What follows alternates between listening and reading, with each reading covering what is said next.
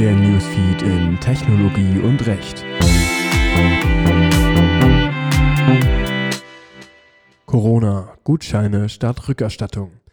Die Bundesregierung hat eine Formulierungshilfe des BMJV und anderen Ministerien hinsichtlich einer Rückerstattung in Form von Gutscheinen beschlossen.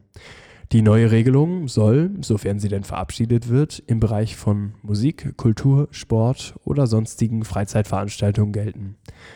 Der bisherige Status quo.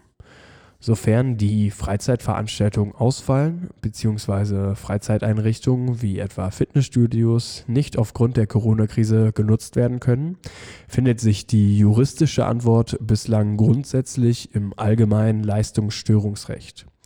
Gemäß 275 Absatz 1 BGB, zumindest analog, ist derjenige Vertragspartner, dessen Leistung, also das Veranstalten von Konzerten, Fußballspielen usw., so vorübergehend unmöglich ist, von seiner Leistungspflicht befreit.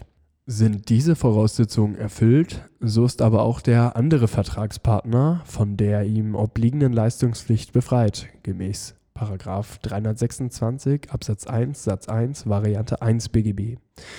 Leichter gesagt, Falls eine Vertragspartei nicht leisten kann, dann muss auch die andere Vertragspartei nicht leisten. Kann also ein Konzert nicht veranstaltet werden, dann muss auch nicht gezahlt werden. Sofern eine Zahlung bereits vorher erfolgte, ist diese gemäß 326 Absatz 4 zurückzuerstatten.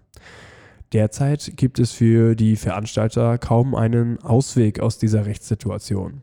Insbesondere, weil auch eine AGB-rechtliche Abbedingung an der Rechtslage nichts ändern kann. Die Lösung Corona-Gutschein statt Rückerstattung.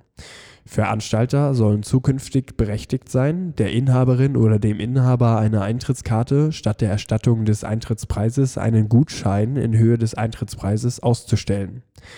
Dieser Wertgutschein kann dann entweder für die Nachholveranstaltung oder alternativ für eine andere Veranstaltung des Veranstalters eingelöst werden.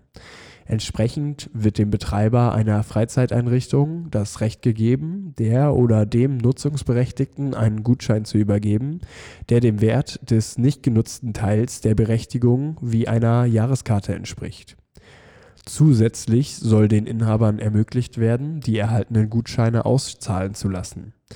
Das soll zum einen gelten, wenn dem jeweiligen Inhaber im Einzelfall die Annahme eines Gutscheins unzumutbar ist und zum anderen, sofern der Gutschein bis zum 31. Dezember 2021 nicht eingelöst wurde. Kritik von der Verbraucherzentrale. Als zentraler Punkt wird kritisiert, dass die Zwangsgutscheine die Lasten der Krise in unfairer Weise auf die Schultern der Verbraucher verteilt. Aus diesem Grund schlägt die Verbraucherzentrale eine Lösung auf freiwilliger Basis vor. Schließlich benötigen Verbraucher in der Krisenzeit selber ihr Geld und müssen demnach auch weiterhin frei entscheiden können, wofür sie das Geld ausgeben. Ebenfalls wird darauf hingewiesen, dass im Falle einer Insolvenz des Gutscheinausstellers der Verbraucher das gesamte Kostenrisiko trägt. Wie und in welcher Form das Gesetz verabschiedet wird, bleibt zunächst abzuwarten. Thank